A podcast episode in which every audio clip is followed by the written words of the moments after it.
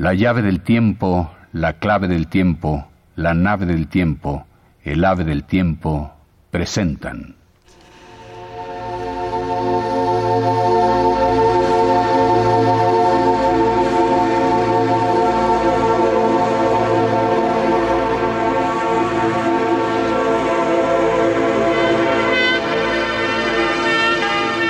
Voces de Ultratumba.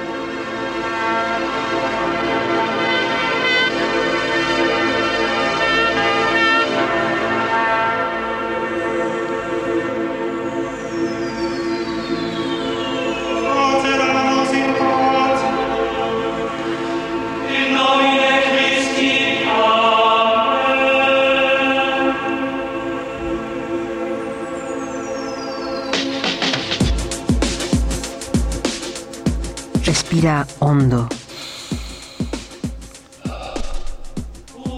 Profundo, Juan. Juan López Moctezuma, concéntrate. Mira el péndulo.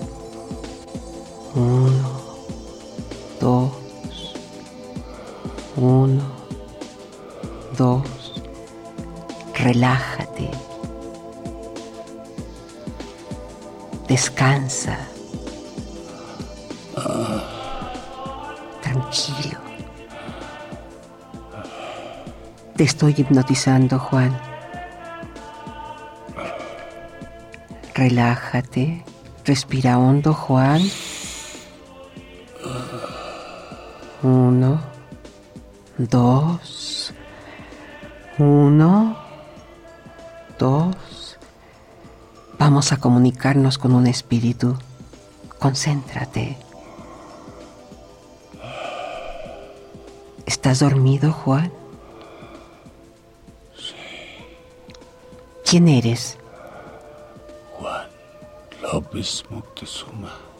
No, concéntrate, Juan. Concéntrate. Relájate.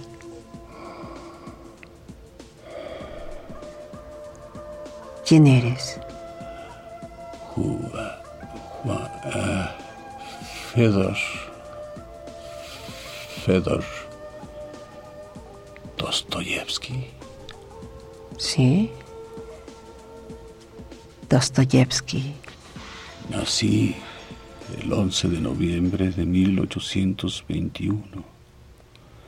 Me obsesionó el sufrimiento humano y la capacidad del hombre para el mal.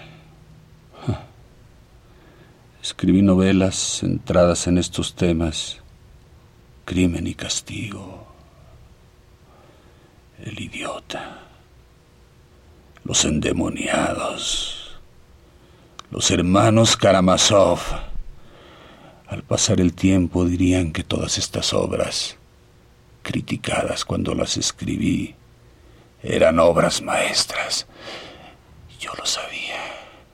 Sabía que iba a suceder así. Lo supe al escribirlas. Cuéntanos algo sobre tu persona, Dostoyevsky. Uh, fui cuando llevaba mi, es, mi envoltura, mi envoltura carnal, bajo, frágil y torpe. Era muy nervioso. Mi rostro y mis labios se contraían espasmódicamente en casi todas las reuniones, las importantes y las no importantes. En mi adolescencia, esos ataques de nervios se transformaron en ataques epilépticos a los veintitantos años, a los veinti, eran veintidós, veintidós años. En uno de los, en uno de los ataques, de los ataques epilépticos, me lastimé el ojo derecho. Me quedó distendido. Todos decían que veía de una manera muy curiosa, que no veía un punto, que veía varios al mismo tiempo. Eso lo hacía mi espíritu, no veía un punto, sino veía varios puntos al mismo tiempo, sobre todo los puntos relacionados con el mal. El mal. ¿Qué nos puedes decir acerca de tu madre, Fedor Dostoyevsky? Mi madre, no la recuerdo. No la recuerdo ahora. No la recuerdo ahora.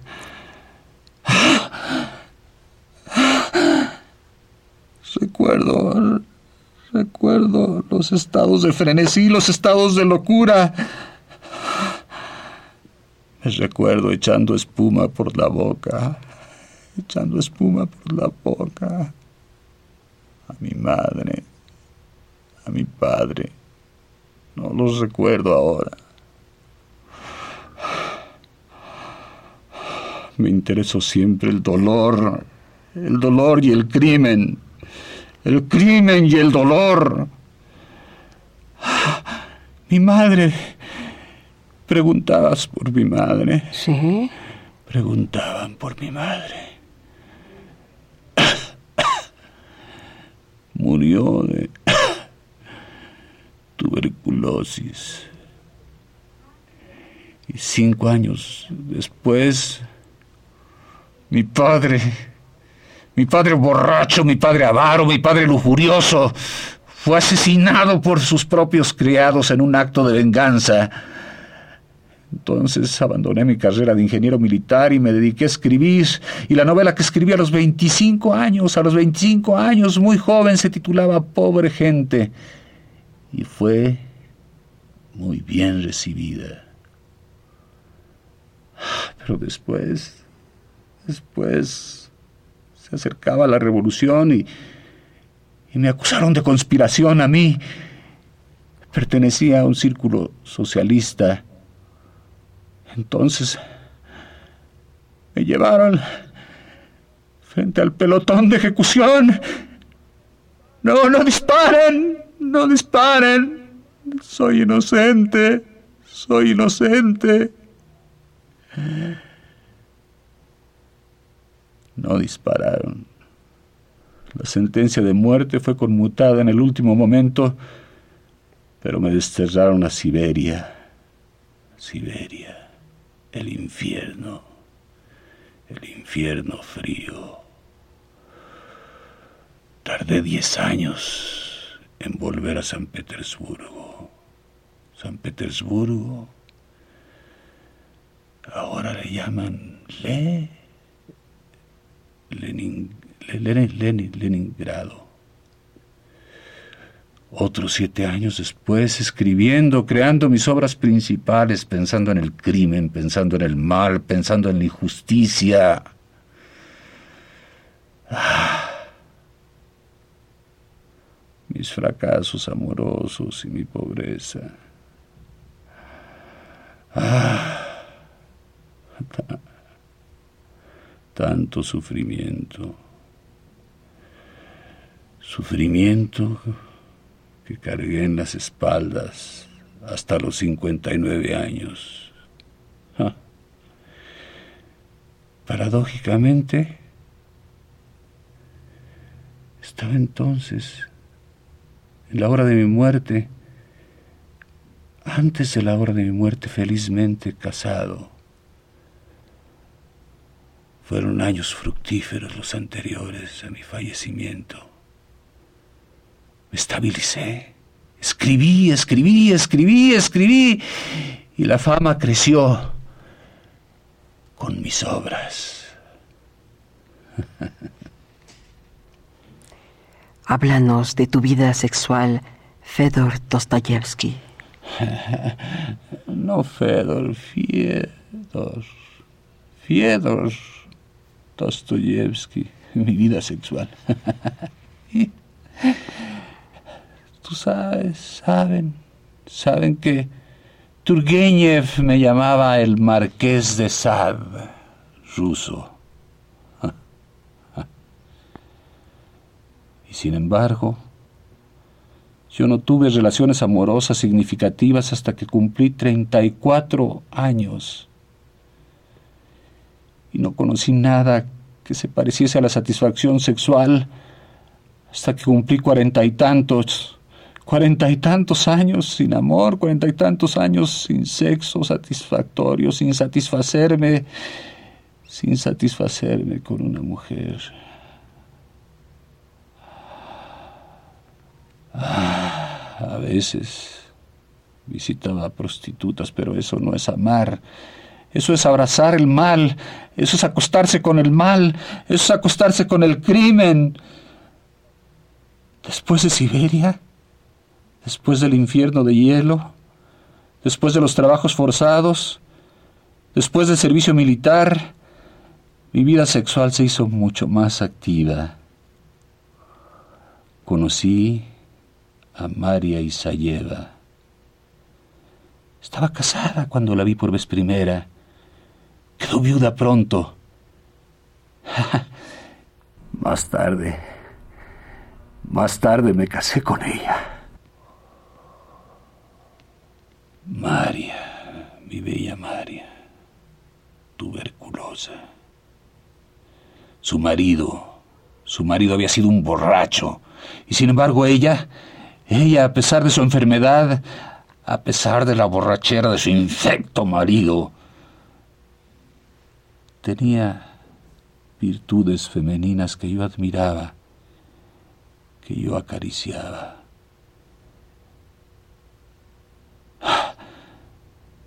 La luna de miel, en la luna de miel ella sufrió un ataque epiléptico. Y ese ataque marcó la pauta de nuestras relaciones. Fuimos muy desdichados. Pero cuanto más sufría, más amaba a María.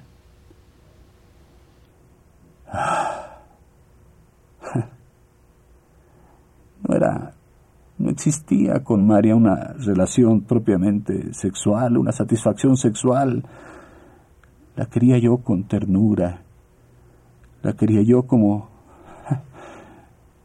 como se quiere a una de las vírgenes de la iglesia, desde lejos, admirándola, admirándola por su belleza, admirándola por su pureza.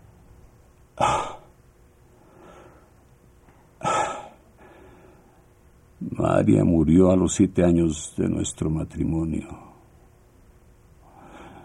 entonces, entonces conocí a, a Apolinaria Soshova, orgullosa, belisoja, ardiente, formidable inteligencia, gran personalidad.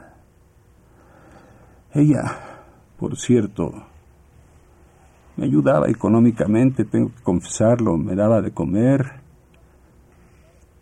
pero a cambio de eso se burlaba de mí y me torturaba, me torturaba hasta que tuve que terminar las relaciones con ella.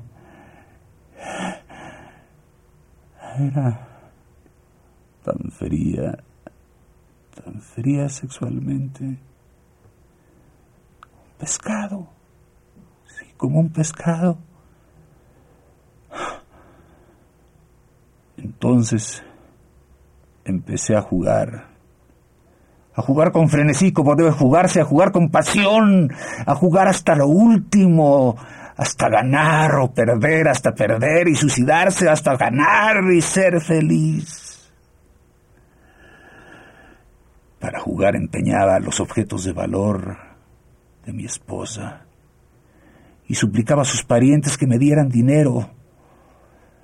Mi gusto por el juego no se calmó hasta que comencé día a día, poco a poco, a ser más feliz con Paulina, más feliz con ella, ella que me maltrató durante tanto tiempo, ella que se burlaba de mí, ella que era fría como, sí, como, como el pescado.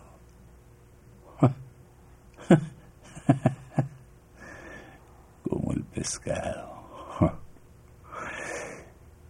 Fui feliz con ella porque supe, porque supe acercarme a su alma, porque supe acercarme a su cuerpo, porque supe despertarla, porque supe hacerla sentir, porque supe hacerla gozar, porque supe hacerla pensar en el mal y en el crimen y en el sexo.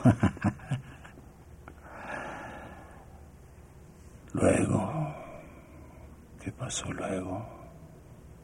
Ah, Polina, Polina desapareció de mi vida, desapareció. Luego tuve, creo que una, no, dos, dos, dos relaciones desdichadas. Y después, la fortuna me sonrió finalmente. Tenía yo 45 años cuando me casé con una, una mecanógrafa, una mecanógrafa de 20 años, Ana Snitkina. Ella me, me, me idolatraba. Me escribió que estaba dispuesta a pasar el resto de su vida de rodillas ante mí, de rodillas ante mí, como si yo fuera un dios, como si fuera una estatua. Ah, Ana, joven e inexperta, joven inexperta, gozó mi pasión exagerada, gozó la violencia de mis explosiones amorosas. Ah, hacer el amor, un ciego frenesí, análogo al que se experimenta durante los ataques epilépticos. Hacer el amor para quedarme al final rígidamente tendido, como si estuviera muerto.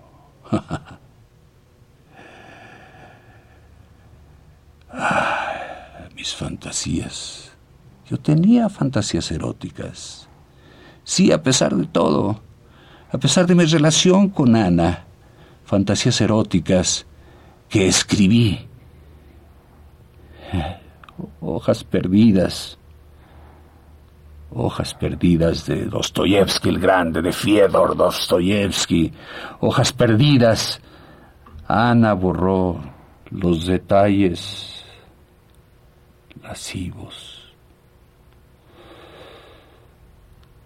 los detalles románticos, los detalles lascivos, los detalles sexuales, los detalles lascivos, expresados como yo sabía hacerlo en cartas dirigidas a ella.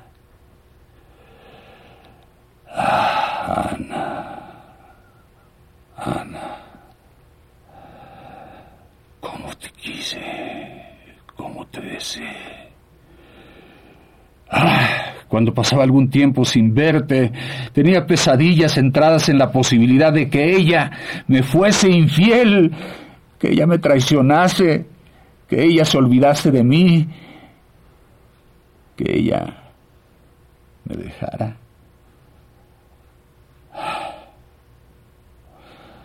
Sin embargo, sé que la complacía a pesar de que era mucho más joven que yo, mucho más joven. Me inspiraba amor, lascivia, lujuria. Ah, no disminuyó un instante mi deseo. No disminuyó un instante mi anhelo de poseerla una y otra vez y otra vez, suave, violentamente, suave, violentamente, así. Uno, dos, diez. Ah.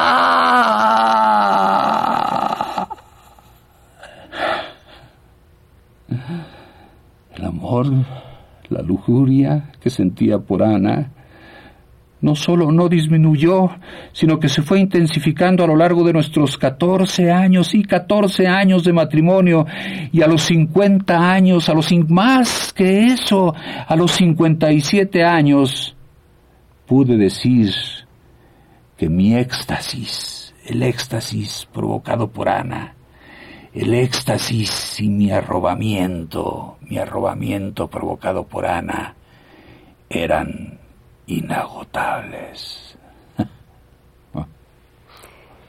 Fiedor Dostoyevsky Ahora se dice que usted era un fetichista. Dice inocente. Fetichista. Sí, claro. Me encantaban los pies de Ana.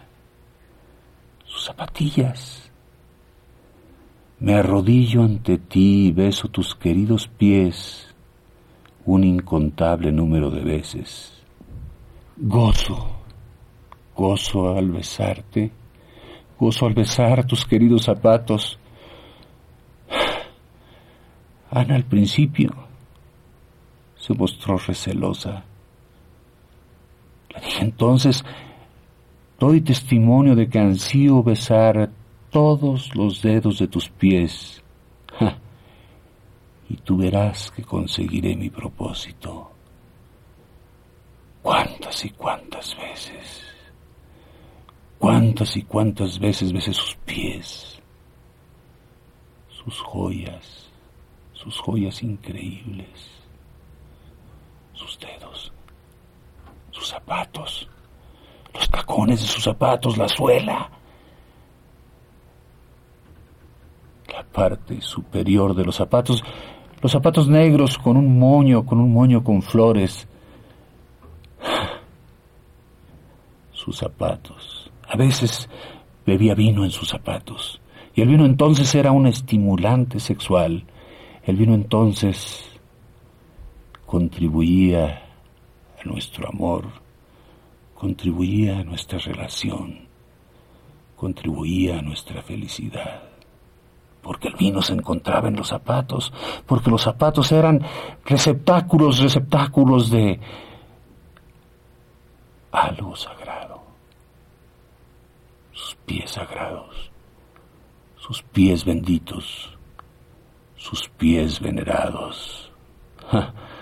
En ese tiempo, en ese tiempo me, me acusaron de, de acosar a las muchachas jóvenes. Hubo rumores de que yo me había acostado con una niña. con una niña. Yo con 50 años acostándome con una niña. Lo que, lo que no saben los que me acusaban es que esa niña sí era, era una niña, pero era una prostituta infantil, una prostituta infantil que me trajo la institutriz. Eh, la trajo, me la trajo a la casa cuando yo estaba en la bañera, cuando yo estaba desnudo. Bueno, siempre me jacté de esa relación increíble, de esa relación absurda. Una niña prostituta, una niña puta. Ah.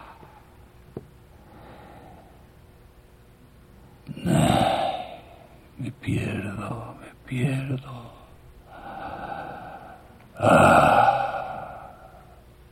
Dicen que Sí, es cierto. En mi conversación aparecía constantemente la fantasía del hombre mayor que corrompe una niña, el vampiro que seduce a la niña, el vampiro de cincuenta y tantos años de edad con una niña de apenas doce, trece años. Sí, yo, Fiedor Dostoyevsky, Fiedor Giacomo, Fiedor, Giovanni, Giovanni, Jacopo, no, Fiedor Dostoyevsky, Giovanni, Jacopo, Casanova, no, Fie, Fiedor, no, Juan López Moctezuma, Fiedor Dostoyevsky, Giacomo, Casanova, Sí, ya como Casanova. Fiedor Dostoyevsky murió el 9 de febrero de 1881. Ya como Casanova es quien les habla. Ya como Casanova. Mucho más importante que Dostoyevsky, mucho más conocedor del mal, mucho más practicante del mal que ese imbécil escritor suelo de mi... Ah, ah.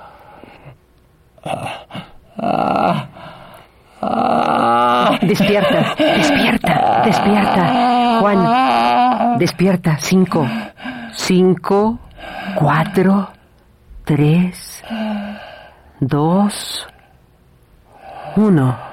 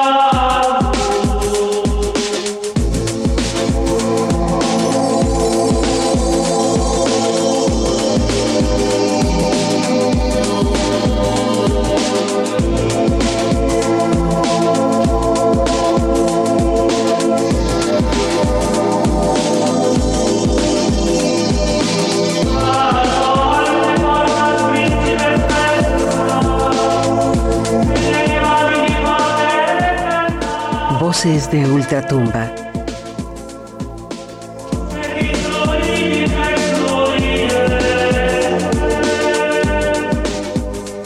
Con la participación de Fyodor Dostoyevsky y con la intrusión afortunadamente muy breve de Giovanni Giacomo Casanova.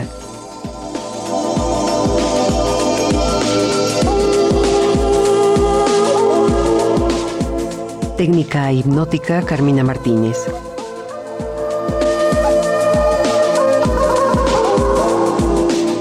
Narración, producción, dirección y textos, Juan López Moctezuma.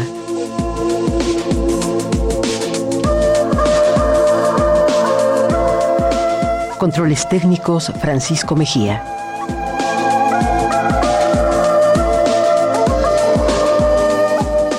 Caleidoscopio.